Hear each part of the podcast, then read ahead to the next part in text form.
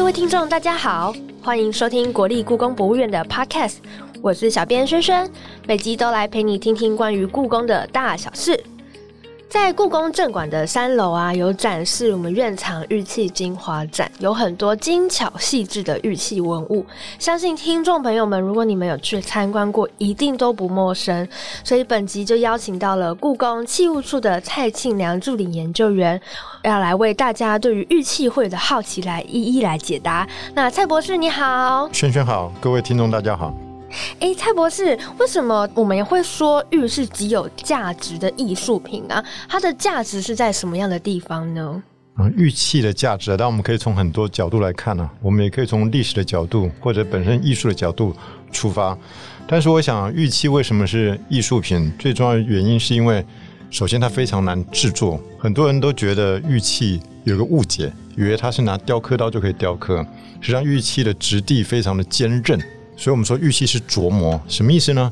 玉器用寻常的金属工具啊，是难以撼动分毫的。我们必须找到比玉料更坚硬的矿物。举个例，就像金刚钻、金刚石，磨成沙，然后放在工具上面，一点一点慢慢琢磨而成。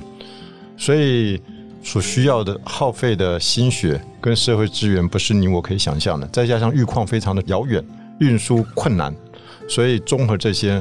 它都不是一般人所能拥有的，所以不论它艺术性啊，或者历史性，诸如其他的方面，它都充满了重要的意义。所以有价值的地方，很大一个原因就是它的一个制作的困难。但我们常常听到俗话说“玉不琢不成器”嘛，所以那古人在制作玉器上面的步骤，跟我们现代在精品店买到玉器的制作方式是差不多的吗？嗯，几千年了，它的原理是一样的，是，只是它的带动工具的方式变了。以前全部用人力嘛，现在当然是电动的，所以现在跟古代比起来，实际上是容易的多。所以我们设想啊，我们回到五千年前，是哦，当时物力维艰，人的平均寿命很有限，大家不会超过四十岁。以现在一个。熟练的制作者而言，没有训练三五年是不可能的。再加上他大量的经验，所以大概十年以上，他才能够有所成。做一件玉器呢，如此坚韧的矿物，它要制作，一般的看法，过去没有个三年到五年也是不可能的。可以想象，在五千年前到三千年前之间，真正的大艺术家，他一辈子可能只有几件代表作，有些作品可能要累代制作而成。所以，为什么我们看早期的玉器，总觉得？难以亲近，难以亲近是因为你不理解它，并不是年代造成的，是文化隔阂造成的。如果你能够理解玉器的制作在不同时代，它需要花费什么样的代价，以及它是为谁而做的时候，其实你就很容易理解它。所以为什么越早期的玉器，你感觉隔阂颇深，难以理解它的造型或纹样？因为早期只有神得以配享，所以它的规格充满了象征意义，跟今天佩戴挂身上的。格局啊，或者是它的目的是截然不同。是，嗯，以前的人戴的目的是什么啊？我们玉器史啊，一些玉器的历史很简单，你把它想成一座金字塔就行了。我们刚才说过，玉器是非常难制作，所以对于早期而言，这种日精月华，只有上天得以配享，就像金字塔的顶尖一样。可是随着时代的演进，玉料的取得比较容易了，而且制作也比较容易了。在这种情况下，玉器开始从唯有神得以配享的角色，慢慢变成大贵族彰显身份的礼器。时至今日，变成只要你愿意出钱，你都买得到。所以呢，我们说一点通俗的话，格局降低了，规格降低了，所以玉器开始往身上配挂。所以，如果你从金字塔的角度来回顾玉器历史，其实你会很容易明白。为什么早期的玉器你不太容易亲近？越到晚期越加世俗化、生活化，你很容易马上就理解它了。那我们故宫的这个展厅里面也展示了很多不同朝代的玉器，在这些不同朝代的玉器当中，它有大有小，那功用好像也有一些不一样。为什么会有这样的一个差别？那形制上有什么样的异同啊？嗯，就像我们刚才所说的，当你有心中有玉器的金字塔历史。你就可以明白了。我们举个例吧，你看早期新石器时代晚期，距今五六千年前，你看它上面的纹样都非常的神秘，特殊的造型，就像良渚文化的玉琮好了，它实际上它是跟上天沟通的通天柱，玉琮是呃一个斜玉，一个学玉旁，然后祖宗的宗，那念虫，他一听就知道是礼器。然后你，我们再举个例，像到商周的时候，那是彰显贵族身份的礼器，所以你会发现它变成薄片，而且有穿孔。为什么？它是整套挂在身上。你把它想成现在最正式的仪典所佩戴的礼器。然后之后呢，到明清之后，文人品味兴起啊，所以你会看到很多摆设在案头的器物，或者像是砚滴啊，或者是水尘啊，你看都跟文房有关。时至于今啊。只要你能够想象得到，他都能做，所以其实就是如此简单。在诶古代的玉器，它通常会是做制作成什么样的一个形状？好像很多都是以一个就是神兽的一个形象来去制造出来。那为什么会做这些样的形象？我想啊，影响后代的玉器最重要的时代是汉代。是汉代的玉器呢，它实际上我们说过，它是介于彰显身份的礼仪重器。再到开始变成世俗化的器物之间，当时受到草原民族就北方草原文化的影响，它开始一些兽类的题材啊大量的出现，而它所设计的一种技巧呢，造就了一种动态感。这种艺术的形式啊，用像我喜欢用一个比较简单的方式形容，它像扭毛巾一样扭动，它利用扭转的方式造成动感。因为这种艺术的成就啊，令人难以置信，所以从汉代之后。宋元明清到于今天，经常会看到一些瑞兽或者一些动物的造型，其实它都是来自于汉代的传统。是，原来如此。因为像故宫非常有名的就是玉璧邪这样的一个文物，它就是一只看起来非常可爱，然后走路有点扭扭的这样一只神兽，也是因为这个原因造成了这样的一个制作吗？我想啊，我们透过这个玉璧鞋啊，正好可以让大家知道故宫的收藏有多重要。玉璧鞋，如果我们纯粹从观赏者的角度，就是我们没有任何的背景，所谓没有背景，就是我们不给它任何色彩，或者是加注它一些背景资料的时候，纯粹从观赏者的视觉来看，你一定觉得它充满了动感，而且抬头挺胸，充满了咆哮的雄壮的威吓之势。是。所以，我们纯粹从艺术来欣赏，我们觉得它是艺术精品。但是啊，我们希望透过正好您提到这一件，我们来说说故宫的收藏有多重要。我们来加一点历史的背景在里面好了。好啊，这一件玉璧鞋诚然是故宫的重宝哦，它成为重宝不仅仅只是我们刚才所说的。如果各位仔细看呢，它的胸口啊，实际上刻了一阙词，它是有乾隆的御制诗词在里面。它上面写什么呢？它上面实际上那个。词牌名啊是浣溪沙，他说：“何来罗蜀名辟邪？大胸腰后如藤庐啊，周身鳞冰绣土华。”它下半阙比较重要，大家经常都说这件不叫貔貅吗？我们在这里正好跟各位听众好好说一下，再也不要叫它貔貅了。貔貅虽然这个词汇是来自于远古的记载，但是呢，现代人对于貔貅赋予它新的意义，认为它招财嘛，只进不出。当你用这种角度啊，用明清的世俗化的观点来看它汉代重要的作品的时候，我们用一些比较重一点的词汇，其实你亵渎了他而不自知。哦，是。哎，怎么说呢？你说太严重了，用这种词汇，确实如此。让我跟各位说，我们刚才说过，从金字塔历史来看，它实际上是一个重器。乾隆可从来没有小看它。你看乾隆下半阙怎么说它？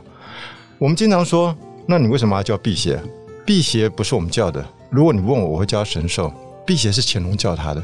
我们刚才第一句话他怎么说？他说：“何来罗蜀名辟邪嘛？哪里跑来一只动物叫做辟邪啊？”我们尊重原收藏者嘛，所以我们把它叫辟邪。那乾隆为什么要叫辟邪呢？当然是有原因的。他下半阙怎么说呢？他说：“汁水移出几侯家。”什么意思呢？翻成现在白话文就是说，乾隆我他认怀疑啊，这只辟邪来自于汁水旁边的吉侯墓。哎，谁是吉侯啊？各位，吉侯就吉成侯。他是东汉的大宦官，乾隆为什么要说这个呢？他说，因为我们如果去看《水经注》《之水注》啊，里面有一篇故事，他说到吉成侯他的墓啊颓圮，有人在墓旁边的土里面挖出一只巨兽，那只巨兽的肩膀上面呢刻了两个字，叫做辟邪啊。我们总算明白乾隆为什么要叫辟邪了。乾隆说。吉成侯的墓旁边出了一只石辟邪，比人还高。那我眼前这一只玉兽，是不是也出自同一个墓啊？所以知水一出吉侯家。乾隆为什么要说这些？我们透过这个机会来谈谈乾隆皇帝，以及谈谈我们院藏为什么重要。我们得了解谁是吉成侯。吉成侯我们刚才说过是东汉大太监哦，大宦官。各位试想啊，宦官而封侯，把国家的名气赠予给一个宦官，以乾隆的角度，这是不可思议、难以理解的。为什么会这样的呢？因为东汉历史我们都知道是中国历史上第一次宦官时代。为什么呢？追根究底，都是皇帝驾崩了，年龄过轻。皇帝一般到二十到三十岁之间就荣誉上宾了。所以各位可以想想看，太子一定不会超过十岁。主少国疑，这是常理，大家都可以明白。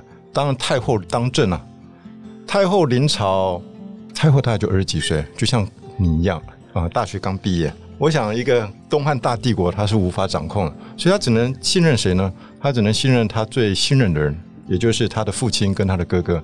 所以一般父亲都是封侯，哥哥都封为大司马，掌天下兵权嘛。可是各位想，这个权力是谁的？这权力是小皇帝的。小皇帝总有一天会长大吧？他长大，如果他内心不甘怎么办呢？一个是妈妈，一个是外公，一个是舅舅，事业上再也没有比这更亲的人了。所以他只要转为信任比他年纪从小把他带到大的宦官，这是他最能够信赖的人。所以宦官助皇帝，这不能叫夺权哦，因为权力本来就是皇帝的。太监助皇帝取回他应有的权利，当然大家封赏啊，裂土封疆都在所不惜了，何况小小的侯爵。所以当然，如果这种事偶一为之就算了。东汉不晓得到底发生什么事啊，皇帝好不容易取回权力，不到几年又驾崩。所以历史就不断不断轮回，从而形成中国历史上第一次宦官时代。那我们言归正传吧。站在乾隆皇帝的立场，是可忍，孰不可忍？我皇帝的血脉竟然由你宦官来决定，所以他后面说了什么？他说：“你不是叫辟邪吗？”我们就可以完完理解为什么乾隆要用这个故事，因为乾隆是要警惕自己，以及要希望后代能够汲取这个历史教训。所以他说：“邪何曾避，藩之奢。你不是叫辟邪吗？你哪里避过邪？”回顾东汉历史，只是更加骄纵奢侈而已。所以他最后说了一句话：“他说，达官位而心之阶，通达世事的人看到你不免兴起历史兴亡之叹。所以谁是通达的人呢？当然是我啊，乾隆皇帝。所以各位听众，我们不厌其烦花点时间说这一件作品，就是让各位知道，因为这件是故宫的明星作品，所有全世界来都要。”指明要看这件作品，但实际上它不仅仅只是视觉的响应，不是只是动感那种呈现，其实它包含了太多的历史意义在里面。各位下次再到故宫来看玉器的时候，其实你可以多看看其他的切入角度，我相信你会得到更多的收获。是哦，好丰富的一个 故事哦，我们也还聊到了东汉的故事去，好像帮大家上了一个非常丰富的历史课。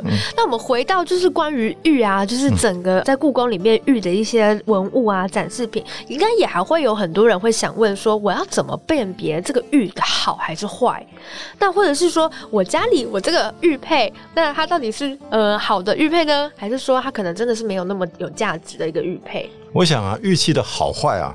这是没有标准的，因为家有匕首都会自珍了，何况是你家里面自己以为祖传的玉器呢？玉器其实它是一个艺术品嘛，每个人的偏好品味不同，所以在我看来，品味没有高下之别，只有喜好的问题。但如果你一定要说哪些玉器，两件玉器在你面前的时候，我们一定要判断，或者是来说明，或者是评价哪一件比较好的时候，首先我们一定要标准。就像运动比赛一样，你总要有标准才知道谁拿冠军嘛。在我看来，玉器好坏的标准在于你说从人的角度出发，你得先了解这个作者他创作这件玉器的目的什么。就像我们刚才所说的，新石器时代是为神而做，后来是为大贵族而做。我们举个例子，当为大贵族而做，他是为了彰显他不凡的高贵的血统，所以他让你目眩神迷，然后拜倒在他不可。侵犯的高贵血统中，当你知道不同时代的艺术的目的不同的时候，你就会理解设计者他秉持什么样的艺术的规范在进行设计，最终他有没有创造出他的目标。言下之意就是，如果我们愿意去多认识不同时代的艺术的目标，跟他所需要具备的艺术的规范跟设计的技巧，你就能够评价谁好谁坏。我说的好像很玄虚，其实很简单。我们举个例吧，今天有三个人。他各自写了同样的《赤壁赋》在你面前，我相信你瞬间就可以判断谁写的比较好。你说啊，右边这个人写的比较好，比较端正，左边这个人写的鬼画符，不知道写些什么。为什么你有能力这样做判断，瞬间就判断？但是外国人绝对没办法判断。外国人说我根本就不晓得谁比较好。其实道理很简单，因为你从小到大就是写汉字长大的，你太理解一笔一画、一竖一捺之间的关系，所以你一眼看就知道谁写的比较好。为什么要用这个例子来做说明呢？你只要愿意花点时间去跟过去的人保持同理心，相信。作品放在你面前，就像写字，不同人写的字在你面前一样，你瞬间就可以评价谁高谁低。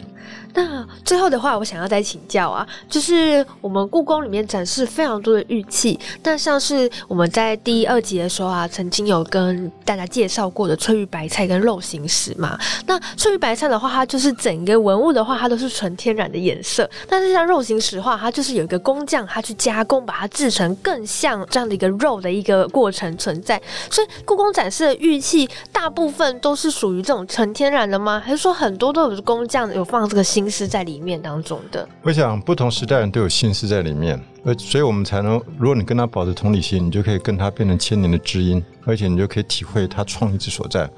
如果我们要谈翠玉白菜跟肉形石的话，各位不要忘记那个玉器历史的金字塔，它已经到达清代中晚期了，它已经到达金字塔的最底面积最大的面积，代表什么意思？代表玉器什么题材都会出现，什么样技巧都会出现。什么样使用的方式也会出现，所以我们要评价一件好坏，你要了解它为什么做啊。翠白菜跟肉形石显然是为了摆设赏玩之用，你一定要了解它的目的，你才能评价它。而翠玉白菜实际上它不是玉嘛，它是翡翠，玉跟翡翠是不一样，所以它是用翡翠绿白的色泽去进行巧妙的构思，让绿色变成下翻的叶片，白色变成它的主要的叶梗，而且上面还。琢磨了宗师跟蝗虫，为什么这一件作品很有意思？因为这件作品首先呢，它很世俗化，因为我们无需多言。你说我昨天晚上才吃过的，所以它很亲民。但是呢，它不仅仅只是亲民而已，它其实里面还融合了一些文化的内涵。怎么说呢？你看，我们都知道青色、白色象征清白，嗯，所以它又在景妃的永和宫点收，所以呢。大家就附会认为它是景妃的嫁妆，再加上一只宗师，一只蝗虫。我们都知道，宗师在中国历史上，《诗经》就有宗师篇，他说：“宗师与曾曾皙，遗儿子孙生生兮，祝福多子多孙的意思。”所以，它融合了各种是各样的因素在里面的时候，它当然会成为一件重要的作品。但是，你一定要从这个角度出发。你如果一定要跟新石器时代的玉器比，它实际上就没有意义了。就好像你跟跳高、跟赛跑硬要做比较，实际上是缺乏意义的。肉形石也是一样啊。我们从这个角度出发，你就明白，当它变成一个孝式的一个摆设的时候，它当然尽量要变成鬼斧神工，摆在在你眼前。所以它染色，染色不是要作假，你得理解它，它是为了要让它更孝式、真实的红烧肉，引起你的食欲跟喜爱。所以这么制作当然是理所当然。所以就回到刚刚话题，玉器本来就没有好坏之别，玉器只在于你理不理解作者。的内心的心思，跟他变成好朋友。那最后再补充问一个，那刚刚我们提到的玉璧鞋呢？它是有经过加工过的颜色吗？玉璧鞋啊，故宫的收藏，因为你看汉代两千多年到现在，它历代有不同的收藏家的珍藏，所以有些人会给它加工染色，很正常哦。尤其明代中晚期最喜欢把古代的玉器染色，所以。人家说假作真实，真亦假。其实这里应该说真作假时，假亦真。什么意思呢？它明明是真的东西，可是呢，当事人不明白。你看，你商品化，他为了让当事人明白，能够接受它，他只好染色。因为你原件给他，他看不懂，他只好染成当时认为的是古玉。可他明明是真的，反而变假的。可在当时假的反而变真的，所以叫真作假时，假亦真。这是很有趣的一个时代的特征。所以玉辟邪。也略为染色，所以你看他身上一些红褐色，其实大概是明代时候染的。可是乾隆还替他加了木作啊，所以我们就说不同的时代人对他赋予不同的意义，为他做其他的加工或者是其他的设想嘛。那我想，现在我们其实有些人家中也会放一个类似一个玉璧鞋这样一个摆饰，这会不会也是现代人要给它加了一个意义的方式？没错，就是我们刚才说，现在你不会叫玉璧鞋，你会叫貔貅，不是吗？现代人放在家里是为了什么？就是求财嘛，希望只进不出嘛。所以我刚才说，你如果你用明清以后商品化的观点来看待汉代伟大的艺术成就，然后叫它貔貅，其实你对它略为不敬。好的，谢谢蔡博士今天跟我们讲了好多有趣的故事哦。那也邀请大家有机会真的是要来故宫亲眼看看我们的玉璧鞋啊。然后你看到它的外观以后，就加上今天听到我们这些相关的故事，相信你一定能够对它有更多的感受。你看着它的时候，它也可以来跟你对话。那再次谢谢蔡博士的介绍。好，谢谢主持人，谢谢各位听众。好，那下一集我们要来聊聊近年大家都很关注文化平权这样的一个呃议题嘛。那在博物馆里面，其实我们也有很多其他服务的族群。那在里面当中做了什么样有趣的事情呢？不要忘记锁定我们下一集哦。